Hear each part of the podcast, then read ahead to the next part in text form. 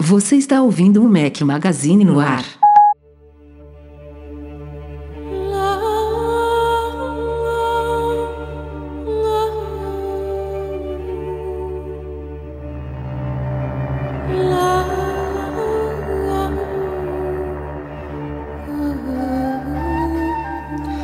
Fala galera do Mac Magazine e bem-vindos ao podcast 234 ao som de Lorena McKennett. Obrigado a mim. Sim, já começou Caralho, errado, né? Ah, tudo bem, olha- vamos que vamos. E olha que eu estou gripado. É, é muito errado, né? É muito errado. Olha que eu tô gripado. Bom dia, boa tarde, boa noite a todos. Rafael Fishman por aqui. Como eu falei, gripado, mas no batente. Aliás, tô gripado toda hora, né? Esse ano foi, foi brabo. É, esse ano você tá muito dodói, mas vamos que já vamos, te falei, cara. já te falei, tu fica com essa mania aí de, de tomar vacina de gripe. Essa porra só te deixa com gripe. Ó, quem, nada. quem tiver ouvindo aí for da área, dê opinião. Devo continuar tomando vacina da gripe ou não? Eu acho que não, Rafael, porque todo ano você toma, você se ferra. Ou eu então- não tomo e não fico gripado. Ou então eu poderia estar me ferrando muito mais, né? Porque Salvador ah, brabo. mais do que você tá ferrado? Cara, Impossível. Salvador passou o carnaval, a cidade fica infestada de vírus e vai até depois do inverno. Aí melhora um pouquinho até. Aí é três Até meses o- o carnaval de novo. Aí fica é, né, nesse nível. Enfim. Aquele período entre o carnaval e o, e o, e o Natal é ruim aí, né? tipo isso, tipo isso. É, e aí, Breno e Eduardo Marques, beleza? Tudo jóia, e vocês como é que estão? Voltando pra nossa terrinha amada e idolatrada. E tô aqui, tô aqui já, Brasilzão. boa- boa viagem Vamos de volta? vamos. Cara, deu... American Airlines, né? Sempre dá uns perrengues, atrasa pra Dedéu, mas tudo bem, graças a Deus, assim. É, Mas eu trabalho, eu trabalho. Meu voo atrasou 6 horas, Ah, cara. Amer- American Airlines é a única que não teve nenhuma polêmica recente, né? Teve uma da Delta, depois teve a United. É, porque ela não bate ninguém porque ela não consegue voar, né? Fica mais no chão do que no ar. Então, mas, mas ó, quem for da América aí, por favor, cara, que sofrimento, que sofrimento. Vai tudo A gente nunca foi pro, pro MM Tour de, de América. Não fazendo propaganda negativa aqui da empresa, se eles quiserem patrocinar o MM Tour, vambora, tamo junto. Não, assim, ó, a Mas a América. gente nunca foi com eles, né? No, no MM Tour, América, gente. amo American Airlines, quer dizer, amava. Hoje em dia eu tô com uma relaçãozinha de ódio com eles, porque eles mudaram a forma de pontuação no programa deles de milhagem, ficou horrível, agora baseada no valor da passagem que você compra em dólar com multiplicador XPT, puta confusão. Então eles acabaram com o plano, plano de milhagem deles, que era um plano excelente de milhagem. É, e é uma empresa que tem um voo que para mim é um voo perfeito para ir para São Francisco. Só não é mais perfeito se tivesse um voo direto, São Paulo, São Francisco ou São Paulo, São José. Ele faz São Paulo, Los Angeles, depois Los Angeles, São Francisco. Que uma a- esse primeiro grande pedaço e- é uma perna grande e depois com uma perna curtinha. Eu adoro esse voo. Só que a América. Ah, a o- perna grande é a perna noturna, né? Que você vai dormir. Isso, vai tenta- exato. tentando dormir. Não, eu durmo igual um cara, uma Eu criança, sei. né? eu Graças sei. a Se Deus. der, eu uma- durmo se der uma corridinha, então, no, no aeroporto pra chegar no, no avião, aí é que Nossa, dorme mesmo. cara, eu, eu durmo muito bem. É, bo- o bota, o Mac, só que... bota o MacBook Pro no colo dele que ele dorme. Nossa, ele nem cara, ronca. Cara, ele nem ronca. Eu nem Tão ronco bem que ele dorme. cara, ele, vai, ele Impress- vai numa boa. É impressionante, mas o problema é que tá atrasando muito esses voos, cara. Eu fico, eu fico triste porque para eu sair de São Francisco para Las Vegas foi duas horas de atraso e depois mais seis. No total atrasou oito horas meu voo. mas tudo dia, bem, faz né? parte. Hein? Que bom que eu tô em casa com a minha família, com as minhas crianças em ordem e que peguei um evento sensacional. Fazia tempo que eu não gostava tanto do- das novidades assim do iOS e tudo. Então valeu a pena. É bom estar de volta. Show de bola. Depois de um podcast quase, quase duas horas de duração na semana passada, temos um normal aqui que deve durar mais ou menos uma horinha. Então vamos aos temas da semana.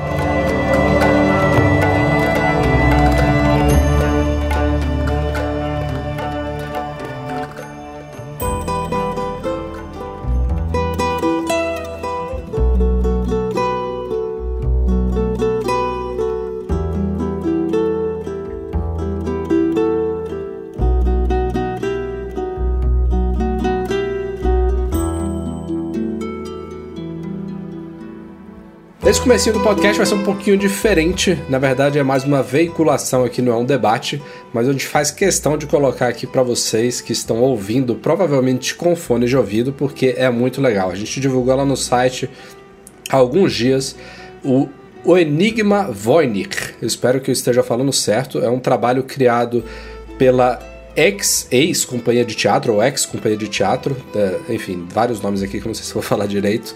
É, mas enfim, um abraço. E gripado fica ainda melhor, né? O, a, o, a voz fica ainda Tô mal, mais... né? Tô fanho. Sai um. Não, mas foi de hora, tá propósito. Enigma Voynich. É assim que tem que falar. É, um abraço pro Bernardo Gal Galegale. Nossa, tô. Rapaz! A outra é, o fácil de falar. É melhor, é melhor chamar o analista aí, o nosso amigo, pra dar uma. O outro é fácil, o- o Gustavo Vaz. Mas, gente, ó, a gente vai botar o áudio pra vocês, são um pouco mais de 3 minutinhos aí. Esse é, o, é a primeira série brasileira em áudio 3D. É, eu não vou nem explicar exatamente o que acontece, porque vocês vão ouvir agora. Então, aproveitem aí que vocês estão ouvindo o nosso podcast com fone de ouvido. Fechem o olho e aproveitem o áudio e depois passem lá na App Store, baixem o Enigma Voynich, porque tem outras historinhas. Essa foi criada especialmente aqui para o Mac Magazine, mas é um trabalho muito legal, inédito e muito diferente. Parabéns para os caras. Manda ver aí, Edu.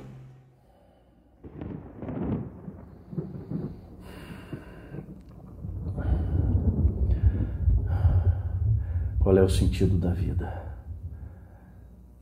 Siri, qual é o sentido da vida? As evidências até o momento sugerem que é chocolate. Siri, onde você nasceu? Eu, Siri, fui projetada pela Apple na Califórnia. Ah, é, Siri, faz um beatbox pra mim. Ah, aqui está uma batida que eu andei ensaiando. Butscats, butscats, butscats, butscats. Eu poderia fazer isso o dia inteiro. Cats, butscats, butscats, butscats, butscats. Ai, droga. Fala, Nelsinho. Ô, o que você tá fazendo? Eu estou trabalhando, estudando algumas novas eh, teorias sobre o manuscrito Voynich que surgiram na Europa. Ah, você ainda tá tentando decifrar esse negócio? Zé, Só você mesmo pra gastar tanto tempo tentando ler um livro que não dá pra ler. É, Ó, eu achei o que você me pediu, hein? O quê? Como o quê? O quê? Continua esquecendo das coisas, professor. E... Um site pra te ajudar a ficar por dentro das coisas da Apple, pô. Hum. Pra você usar bem o teu iPhone novo. Lembra? Quer anotar? Peraí. Fala. Ó, chama Mac Magazine. É, eles falam sobre lançamento, dão dica, comentam tudo sobre os produtos da Apple. É o portal mais completo que existe sobre o assunto, Zé. Inclusive, cara, eu vi uma matéria sobre um aplicativo para iPhone muito da hora, Zé. Parece que é a primeira série em áudio 3D e grafite digital do mundo. Você vive o protagonista da história. As cenas acontecem com você no meio da ação. É coisa de maluco. E como é que chama? Ah, então, nome estranho. Como que era? O, Enigma. É. Ah, putz, esqueci. Depois sou eu que tenho problema de memória, né? Ah, não enche. Ah, última coisa, última coisa. Quê? Agora que você comprou o iPhone, dá pra você conversar com a Siri, né? A assistente pessoal do aparelho. Você já tentou fazer isso? Não, por quê? nada, nada, não. Só pede pra ela te contar uma piada. Você vai entender o que eu tô dizendo. Falou, Zé. Falando assim. Hum. Ai. Ai. Ai. Ai, minha cabeça. Ai.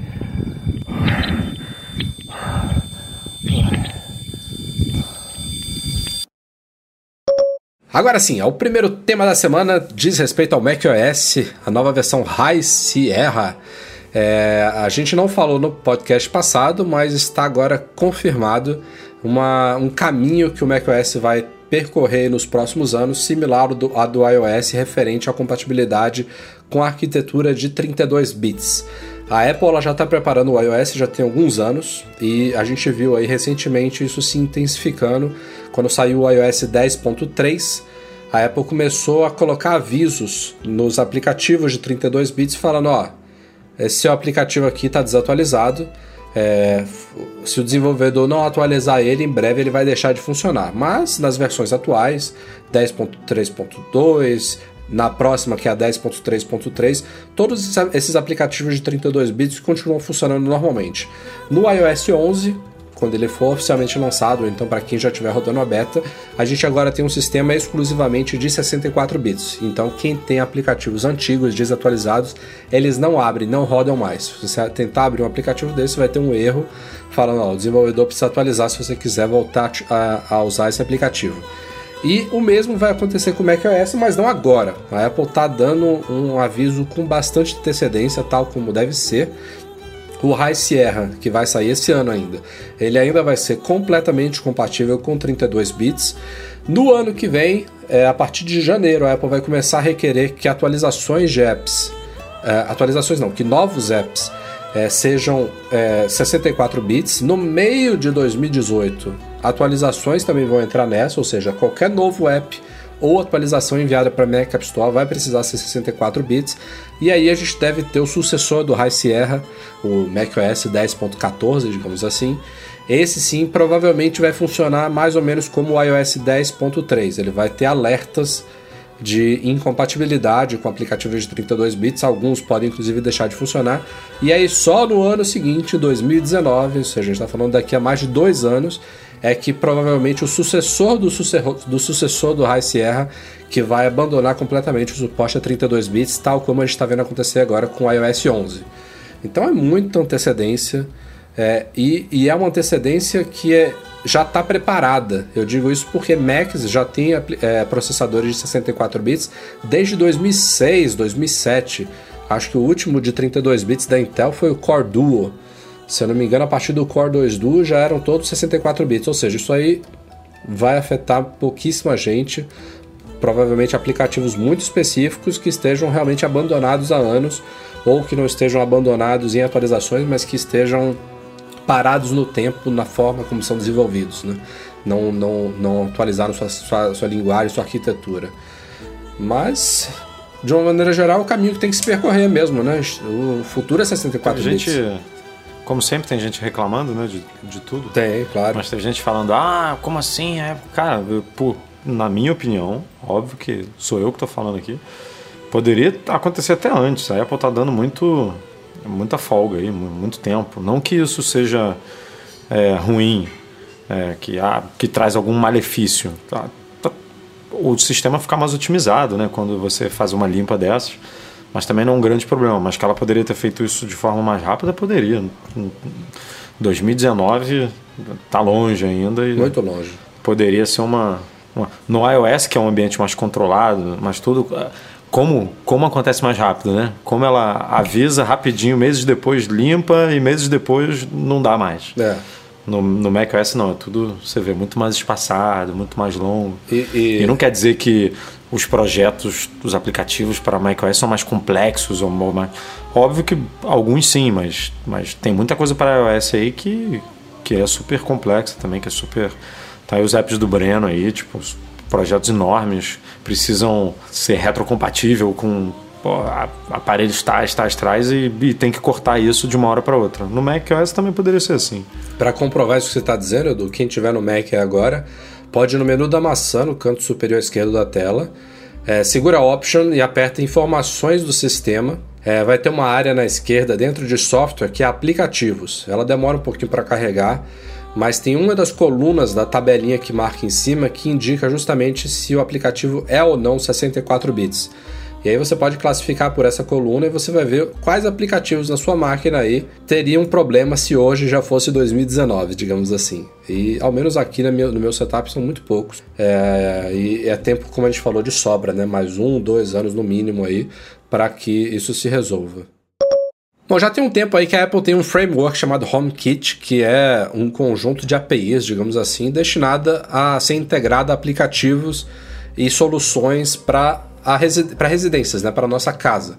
Tem vários produtos no mercado já dos mais diversos setores e funcionalidades que são compatíveis com o framework e na prática para o usuário esses produtos eles são controlados pelo aplicativo Casa ou Home do iOS, né? Então você pode controlar a iluminação, ar-condicionado, termostatos, persianas, é, campainhas. Tem uma série de produtos aí já compatíveis com o HomeKit.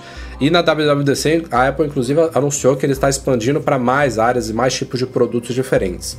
O grande X da, de, da, da talvez da não popularização do HomeKit, não que ele não seja popular, já existem realmente muitos produtos compatíveis, mas poderia ser muito mais é que assim como acessórios em geral criados para iPhone e iPad, ele precisa passar por aquele programa de certificação e licenciamento da Apple que envolve pagamento de taxas para ela. É, e tem muitos fabricantes que não têm bala na agulha ou não querem pagar isso aí, não querem se submeter às regras da Apple. Mas visando justamente popularizar o HomeKit, a Apple fez uma mudança aí bacana de alguns dias para cá, ainda aproveitando o clima de WWDC. Ela está abrindo o protocolo HomeKit, então quem quiser agora pode desenvolver e testar livremente produtos que possivelmente serão lançados com suporte ao HomeKit sem pagar absolutamente nada para ela de forma aberta, de forma não licenciada. É, eles só vão precisar de fato assinar esse termo aí, digamos assim, com a Apple, fazer essa, esse contrato com ela, se o produto for de fato colocado no mercado, né? For, for vendido. Aí sim a Apple quer ainda a fatia dela, né? Quer ter o controle, a certificação e tudo mais. Mas de uma maneira geral, agora é mais, é mais ou menos. É, como... se você é nerdzão e que pegar o seu Arduino aí e construir alguma coisa para sua casa, é, para controlar a sua casa, você não precisa pagar nada para Apple. Essa, essa é uma notícia é. boa para quem Breno, gosta de é botar médio, a mão né? na massa. É né? médio, né, cara? Mas, Breno, isso aí não é mais ou menos o que aconteceu com o Xcode.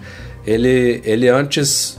Uh, não, não digo exatamente com Xcode, mas se eu não me engano, antes você tinha que já ser é, assinante do Apple Developer para desenvolver Isso. e testar aplicativos.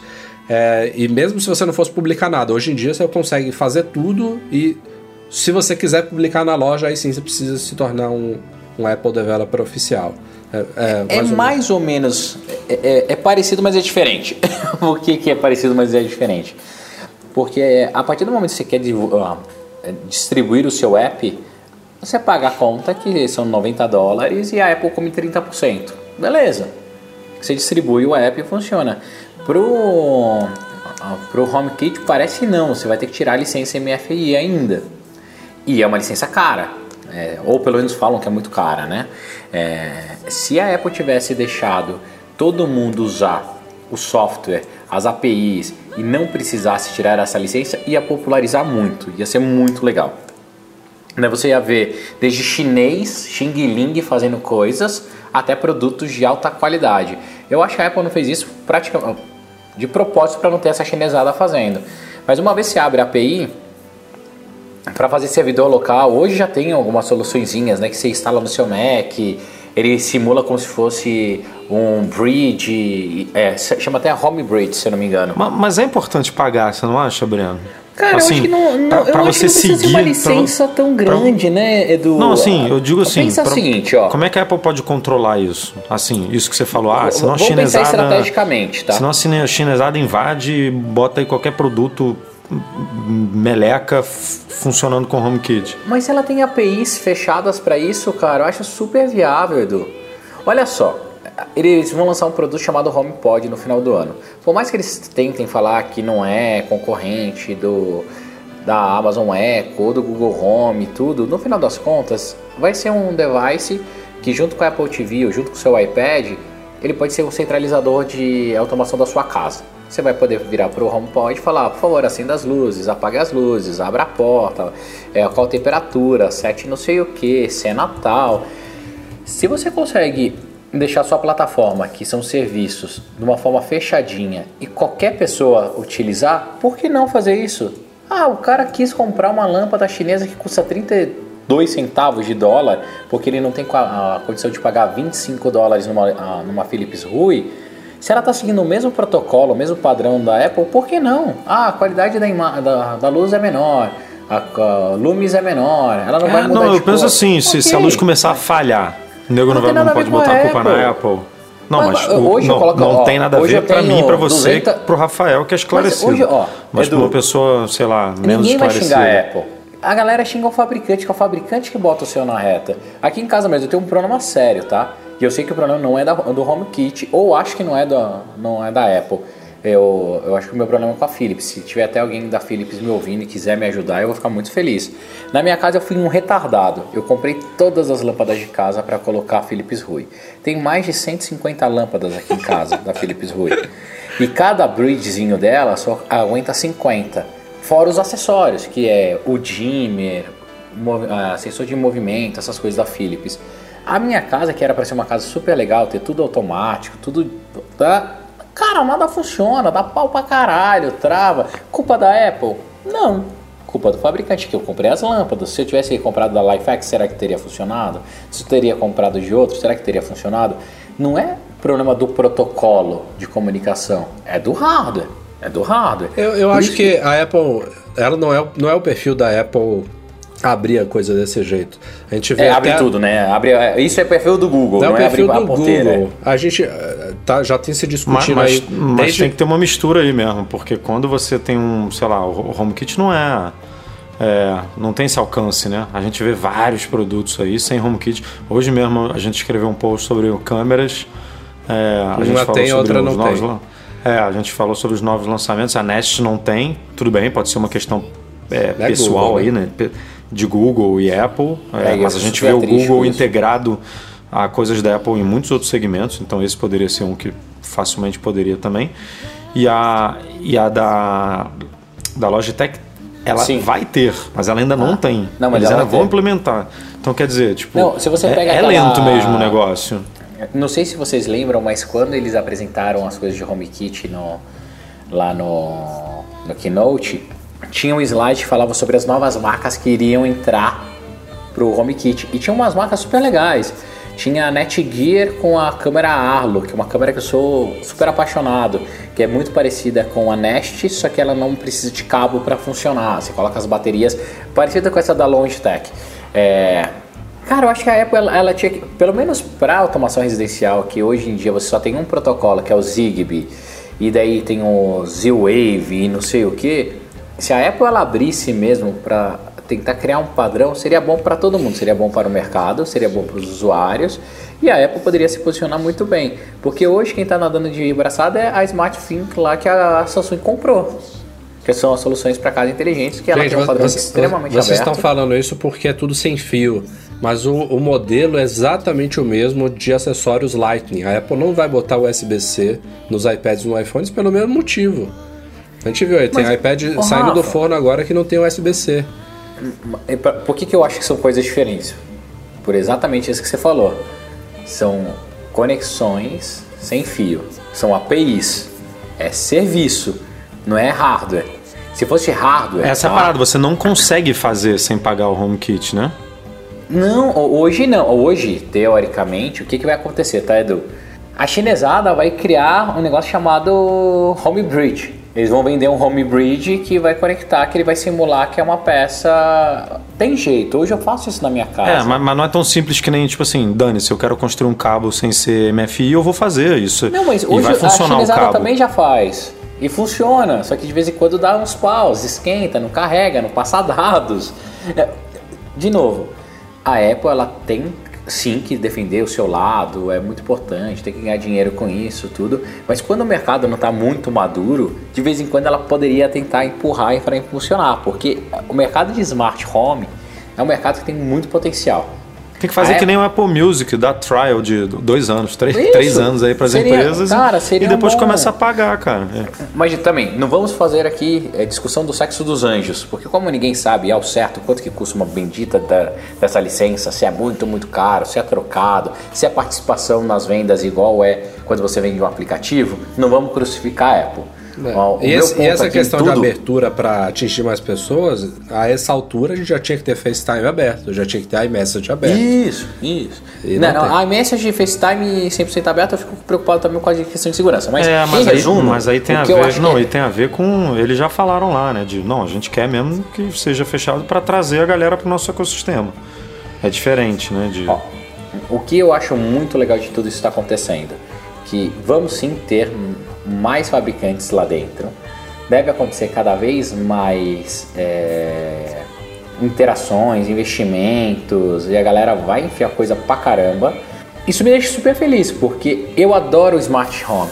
É- É uma das coisas que me dá mais prazer. É- E eu sei que é tudo bobeira. Eu chego em casa, já acende a luz, você configura a cena pra, pra assistir televisão. Não é bobeira não, cara. Não é bobeira não. Eu tenho aqui cinco, cinco cortinas na minha sala que eu preciso ficar fechando e abrindo, fechando toda noite e abrindo toda manhã. Pô, Que pelo que menos pariu, é um cara. exercício Como eu- você fazer, né, Eduardo? Não, como, como eu queria apertar um botão e essa porra subir e descer automático, cara. Então, é, é eu, eu- isso. eu ainda vou fazer isso. Em algum momento da minha vida eu vou conseguir fazer isso, mas, tipo Pra- assim. isso que é o bem- gostoso, tá vendo? Daí são pequenas coisinhas que você, na tua casa, conseguiria fazer se a Apple tivesse mais abertura. Agora, como ela já abriu, eu mesmo, eu, Breno, que sou ah, o cara mais nerd, você é ponto fora da curva, você gosta de ler algumas coisas e fazer. Ok, eu vou conseguir fazer as coisas que eu não estava conseguindo fazer antes, que é adicionar as minhas câmeras da Nest, mesmo sendo não oficial, a Nest tem API também, a Apple tem API. Porra, eu vou fazer a minha conexão e vou botar para funcionar dentro do meu HomeKit, vai funcionar. É, eu vou pegar, a- eu tenho uma- umas persianas aqui também que são elétricas de RFID. Meu, nunca que o cara vai colocar isso dentro do, do HomeKit. É, esse cara, essa fabricante provavelmente não vai fazer, mas aí você vai lá e Não, eu vou fazer e vai funcionar. Isso já vai me deixar muito feliz, muito feliz. Meu único ponto é, eu acho que a Apple está perdendo a chance de fazer uma revolução no mercado que hoje não pode ser super interessante, mas que vai ficar um negócio bem grande em breve. Então, é isso. É esse o ponto.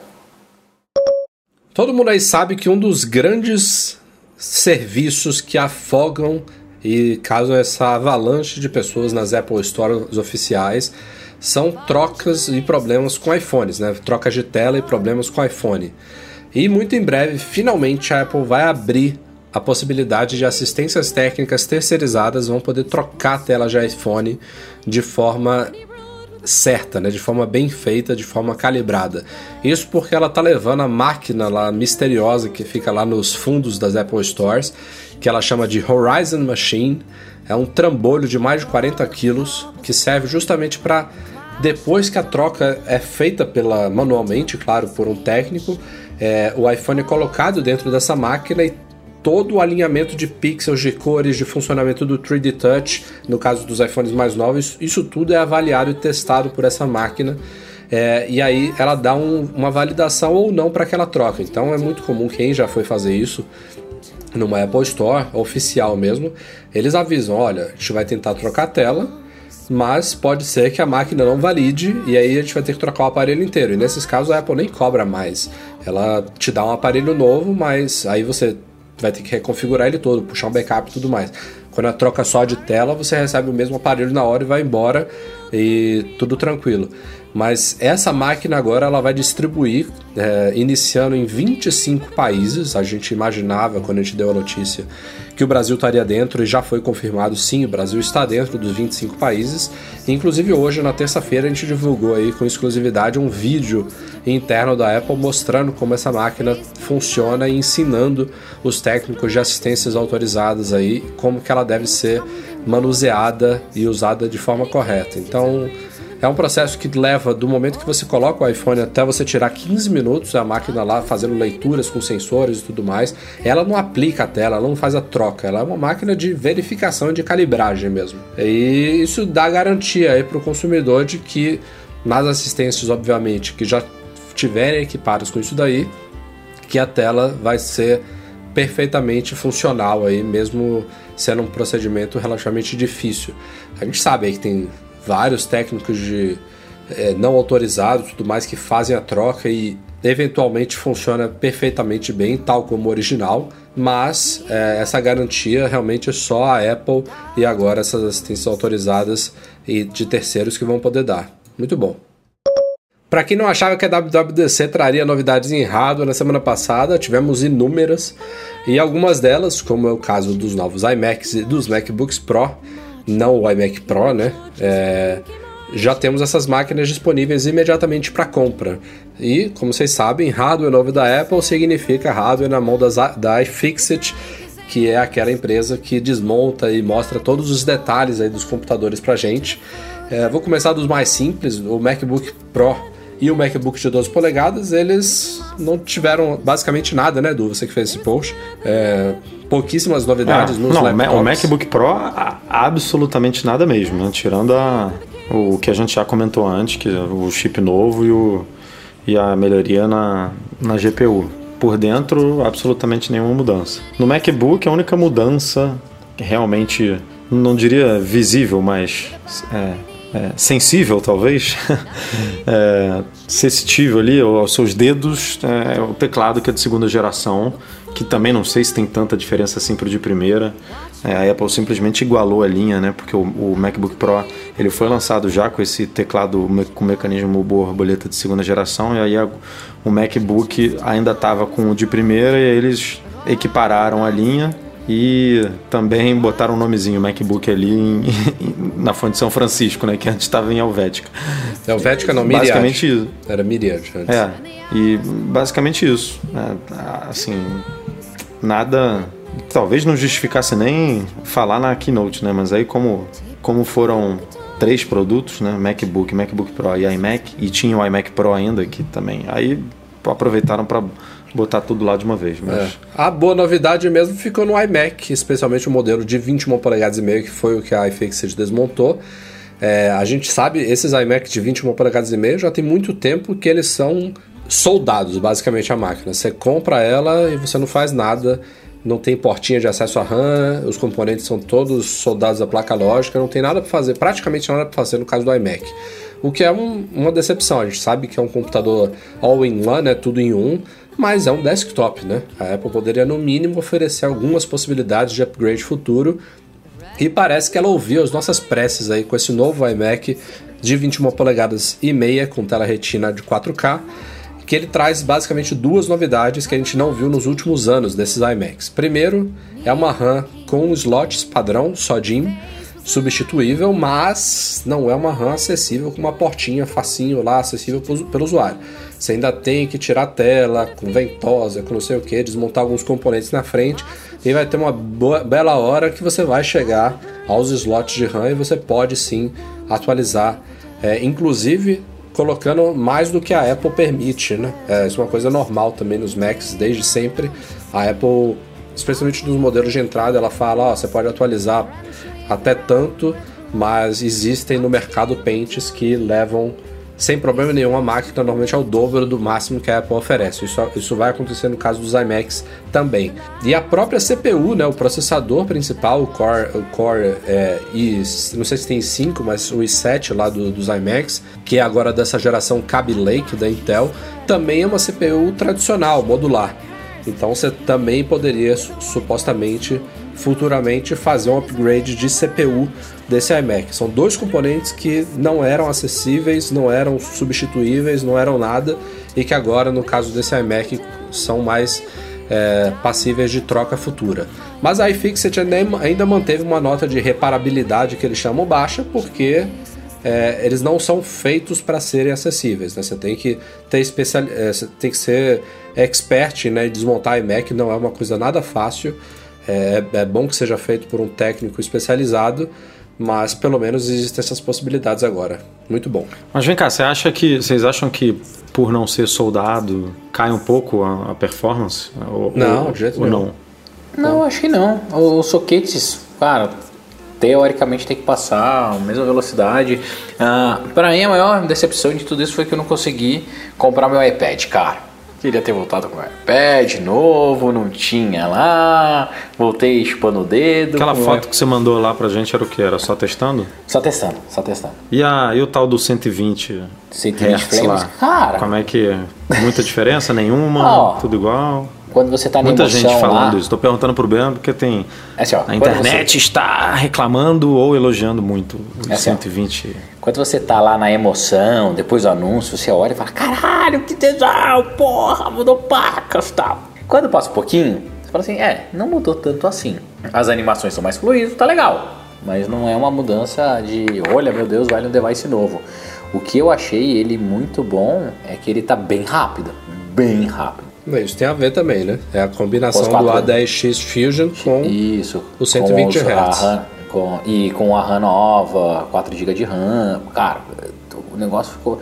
Assim, ficou um brinquedo legal. Ficou um brinquedo legal. É, o que o estão falando por aí, que eu acho que é um certo exagero, é que esse 120 Hz seria, de certa forma, comparável com a migração para telas retina. Eu acho que é exagero. Cara, eu não, Não- consegui ver essa. Não. É, Ó, eu, vou não sei, dizer, não sei o que é, não dá pra ver em vídeo. Tinha gente lá do lado que olhava e ficava mega. Oh my god, bro! Tipo, os caras assim, pirando a cabeça Tipo o- total. entendeu? os Rafas americanos, né? É, não, os caras, velho, tipo, parecia um negócio do outro mundo. Lembra a diferença do Retina Display pro normal? Não, quando a gente batia o olho e falava. "Ah, ah", Mas sabe, ah, você lembra aquela sensação quando você olhava e falava, cara, que diferença? E na época foi mesmo. Não, Essa- e foi porque, é, porque É essa é inegável, uma, uma isso grande aí é mudança. inegável. Só que não precisa ser um maluco maníaco por, ah, pelo device para você perceber. Essa, na minha visão, é mais sutil. Pode ser meu olho, tudo bem que eu sou meio torto, né? O negócio pula da minha orelha e tal. Eu não consegui sentir tanta diferença assim, mas chama a galerinha muito, mas muito mesmo empolgada. É, o que, eu, o que eu acho é o seguinte: é um negócio perceptível por qualquer um que preste um pouquinho de atenção, compare um, um ao lado do outro. É, deve se tornar padrão, imagino. Espero que os iPhones desse ano venham com essa mesma capacidade e com True Tone também, que é outra coisa. é, tudo bem, você pode desabilitar, mas é uma outra coisa que a Apple promove nos iPads Pro, que naturalmente tem que chegar ao iPhone também. É, mas eu realmente não, não acho que é um salto tanto quanto foi da, da tela retina, não. Vamos ver. Eu, eu tô falando, claro, sem, sem pegar na, na mão. Pode ser que eu me Rafa, surpreenda para mais ou eu não li, eu não li aqui a pauta, mas se eu estiver furando ela me bate, tá? Uma coisa que não tem nada a ver, mas tem a ver com o que a gente está discutindo sobre tela, tudo. Nada tira da minha cabeça que os novos iPhones realmente serão com tela OLED, principalmente pela forma agora que a tela se comporta quando o sistema está em stand-by. É, o quê? O que, que mudou? O iPad mesmo, quando ele está em stand-by, ele fica aquela tela preta para você fazer a anotação. E o iPhone segue a mesma linha. A tela fica mais escura, como se fosse um preto total. Nossa, E isso, não, isso para tela OLED não, não existe preto. Quando tá em preto, ela tá desligada. sim. Economiza, economiza bateria pra caramba. Por isso todos os efeitos, quando você puxa do fade do preto para uma imagem, quando ele fica com a tela preta com maior constância, quando o relógio aparece primeiro, só o relógio e depois aparece a tela. Cara, tudo indica que vai ser OLED. Tudo, não, tudo, isso, tudo, e- tudo. É esse, legal. esse é um, um rumor específico, é, não um rumor, um- um- uma característica que se cita nos rumores que é basicamente consenso já, Breno. Não tem mais dúvida. Claro, Ah, né, até a Apple anunciar é tudo rumor. Mas É, esse, tem- esse é uma, uma das coisas que ninguém está colocando mais em dúvida. O iPhone 8 ele vai ser, eu não sei se é OLED ou AMOLED, enfim, mas vai, vai ser essa tecnologia aí pela primeira vez. Legal. Bomba! Nesta manhã de terça-feira, falando em rumores aí, tivemos a primeira confirmação e veio de uma forma mais oficial possível da boca do CEO da Apple, Tim Cook. Ele basicamente confirmou em entrevista para Bloomberg que sim, a Apple está trabalhando em um sistema de carros autônomos. Eu acho que é, eles Que porra é desistiram, essa, velho? eles desistiram de, de, de esconder depois de Ah, tanto a gente rumor. só fala quando o produto está pronto. Porra nenhuma. É, na verdade, esse negócio dos carros, eu acho que a Apple perdeu o controle total depois que recebeu aquela certificação lá, que já, vê- já tem carro nas ruas, tipo, é meio ridículo eles ficarem negando. E o, o Cook não deu detalhes específicos, né? Ele falou meio que de- do interesse dela. Vou, vou colocar aqui citação completa.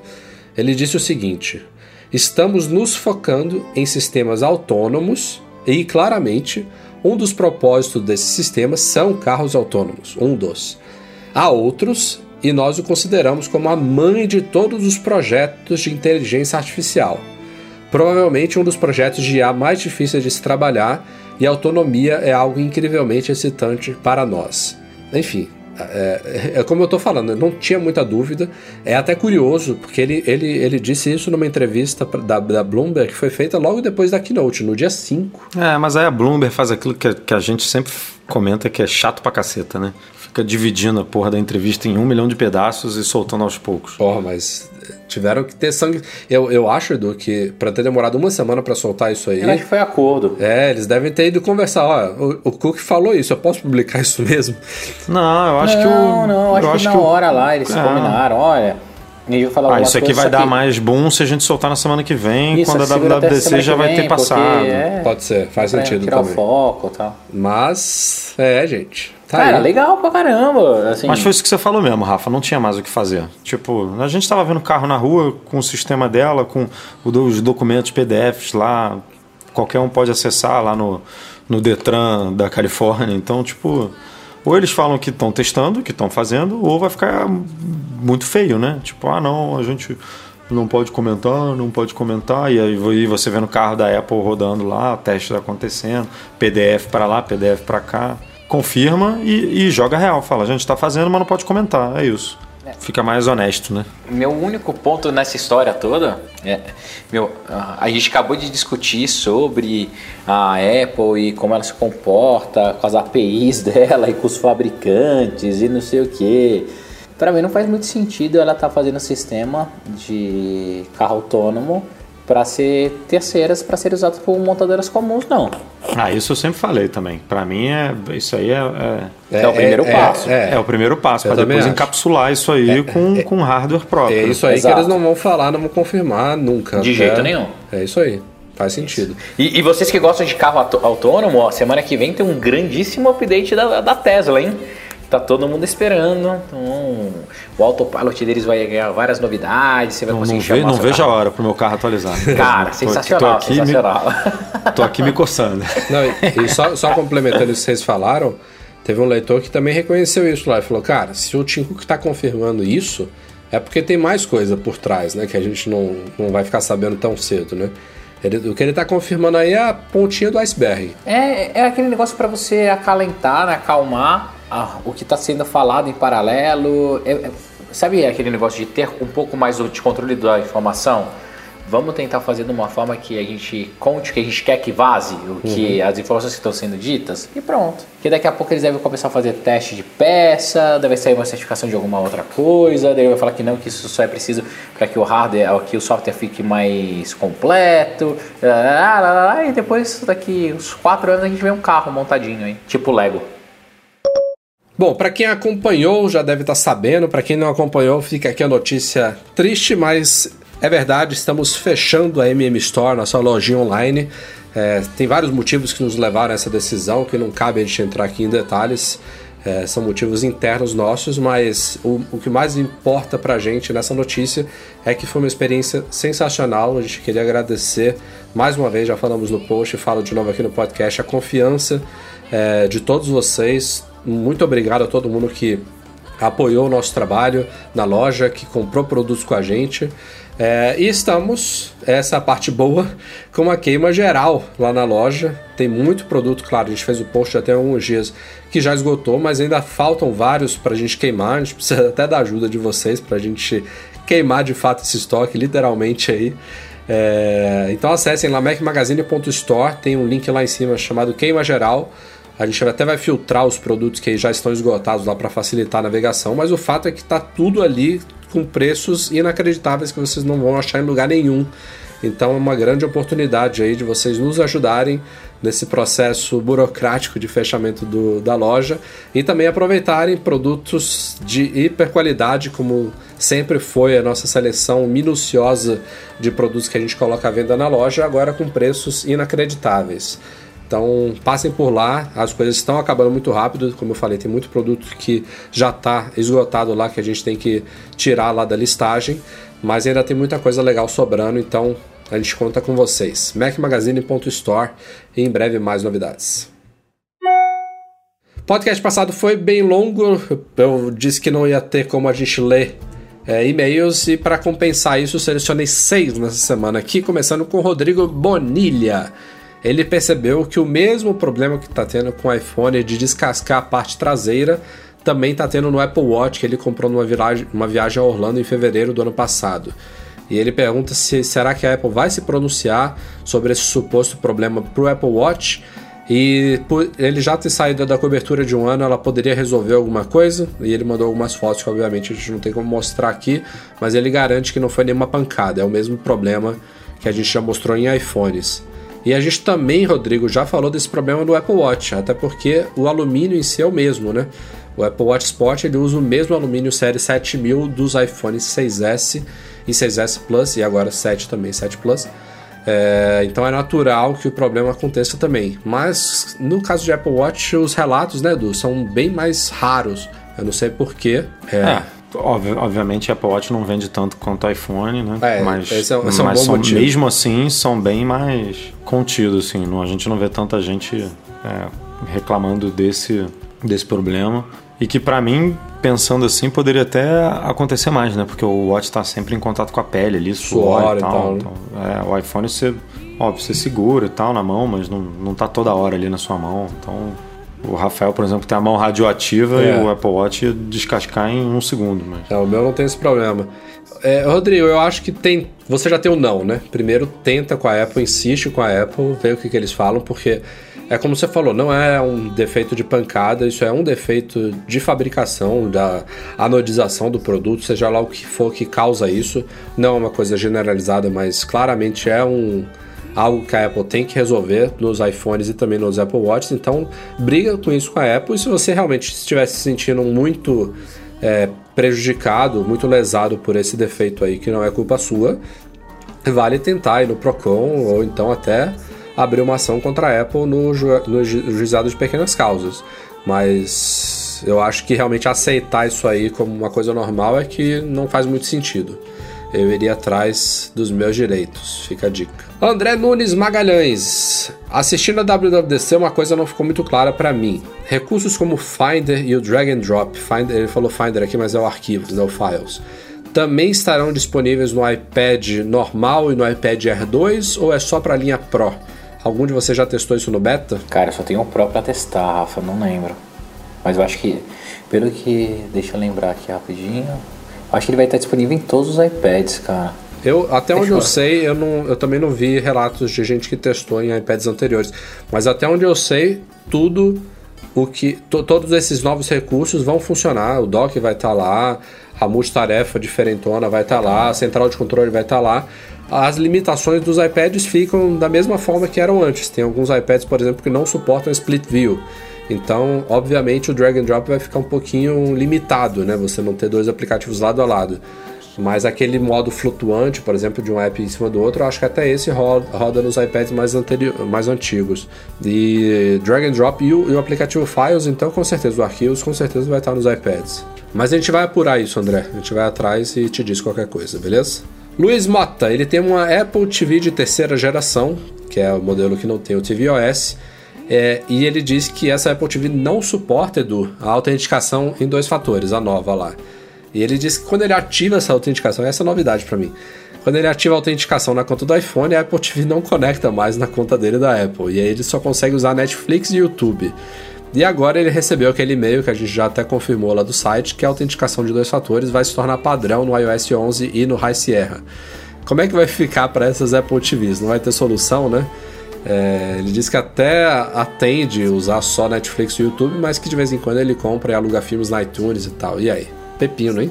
Brabo. O, o único detalhe, Luiz, e que é bizarro falar isso, é que você, de fato, quem for usar esse sistema de proteção nos novos sistemas vai ter que usar a autenticação de dois fatores. A Apple tá matando a antiga verificação em duas etapas. Mas você não é obrigado a usar esse sistema de proteção. Eu já fiz um vídeo dizendo por que eu acho que todo mundo devia usar isso. É hiper recomendável. Não sou eu aqui que vou dizer, ó, desligue.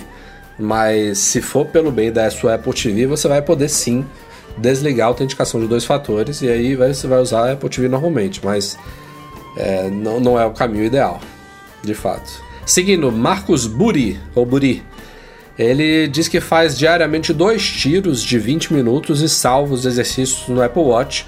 É, isso equivale a umas, cerca de 60 exercícios salvos por mês ou mais de 700 exercícios por ano. E o Marcos está perguntando pra gente se esses exercícios salvos ocupam muito espaço no Apple Watch, no iPhone, é, se, a gente, se ele deveria apagar de tempos em tempos, que ele até tem um iPhone 7 de 128 GB, mas ainda assim se preocupa com esse espaço de armazenamento. Cara, esses exercícios é dados puro, né? Texto, isso aí vai ocupar kbytes, 700 A, por ano. a- a animaçãozinha, o negócio é tudo do sistema, né? É. Se você tem um ou 500, Não muda quase nada. É, esses 700, Marcos, isso aí vai ocupar literalmente kbytes, não vai ser nem mega, eu acho, os dados que ele vai salvar. Então não se preocupe com isso, beleza? O Paulo Duarte, penúltimo e-mail da semana, ele tem um Mac Pro Retina, é, na verdade é um MacBook Pro, escreveu errado aqui, Retina de 2012, e vendeu, ele tinha, vendeu porque estava achando muito pesado, ficou fascinado pelas 900 gramas do MacBook novo, porém o danado só tem uma porta para tudo. E o Paulo pergunta a nossa opinião em relação ao momento da compra, dizendo que já ouviu rumores que a Apple pretende colocar mais um USB no MacBook, de repente vale esperar. É, ele fala que será que eu não estou acostumado a conectar muitas coisas no meu Mac e quando você pega um desse novo você acaba achando isso tudo desnecessário. Enfim, Paulo, em termos de atualização, esse MacBook acabou de ser atualizado pela Apple e já é a terceira geração, se não me falha a memória, do MacBook de 12 polegadas. E esqueça esse negócio de outra porta, porque se a Apple fosse fazer isso, ela teria feito na segunda, na minha opinião, né?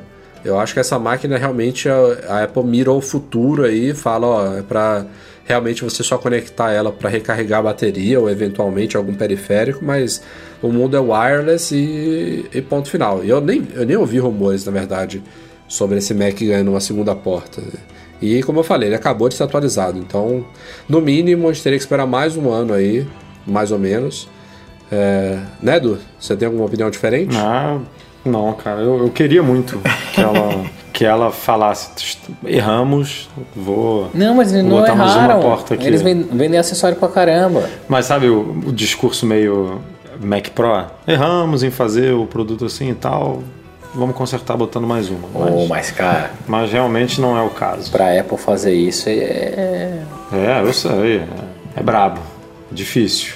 O último e-mail da semana do Sandro Alves de Souza, ele também acompanha os lançamentos da WWDC e ficou empolgado depois de um muito tempo com novidades reais da Apple e ficou especialmente interessado no iMac Pro e principalmente no HomePod.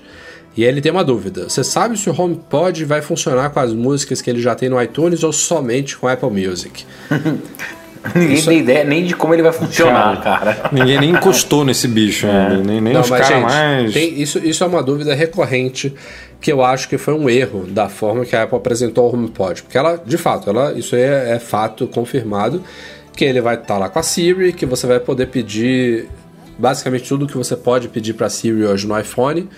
E ela vai responder e ele vai ser integrado nativamente ao Apple Music, né? Ele vai estar conectado à internet e vai ter acesso aos 40 milhões de músicas lá do Apple Music. A Apple fez questão de falar isso. Mas ela errou no sentido de não deixar claro, e ao menos para mim é, eu posso queimar minha língua, mas eu tô respondendo para todo mundo com uma quase certeza, porque se não for isso, esse produto não tem futuro nenhum, eu digo desde já, vai ser um erro fenomenal da Apple. Ele tem AirPlay. Uma coisa é você controlar ele sem usar nenhum outro dispositivo. É, até aí foi o que a Apple apresentou. Você é que ele fala tem um com AirPlay, ele tem um AirPlay 2, cara. É Ó. isso, que seja. Uh. Mas o que eu quero dizer, Breno, é que o que a Apple falou dele é, é, são os recursos que você vai controlar falando diretamente com ele. O, o protocolo AirPlay permite que você mande qualquer coisa do seu iPhone, do seu iPad, do seu Mac para dispositivos que tenham suporte a esse protocolo. Ou seja, se você quiser ouvir as músicas do iPhone, do seu Mac, é, se você quiser colocar Apple TV para sair som nele, tudo isso vai ser possível via AirPlay. Inclusive, teve muita gente na dúvida, se você tiver com o aplicativo do Spotify no seu iPhone, você manda o áudio via AirPlay e vai tocar no HomePod também. Então, isso, esse, essa funcionalidade de AirPlay para mim é óbvia. Se não funcionar assim, babau esse produto, não faz sentido nenhum a existência dele. E eu acho que esse foi um erro da, da comunicação da Apple. Claro que tem muito tempo pela frente para ela corrigir isso aí e deixar mais claro como ele vai funcionar. Ele só vai chegar ao mercado lá em dezembro. Temos seis meses pela frente. Mas essa dúvida é, tá pairando aí as mentes de muita gente e do Sandro também que tá perguntando e eu acho que vale esclarecer. Eu eu não tenho praticamente dúvida nenhuma que ele vai funcionar dessa forma.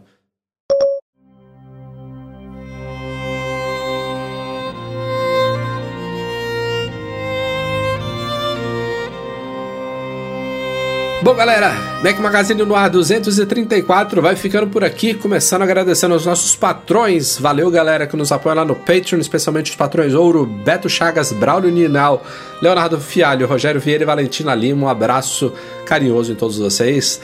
Edu e Breno, valeu e até semana que vem. Valeu, galera. Até a próxima. Até, até. Estamos lá.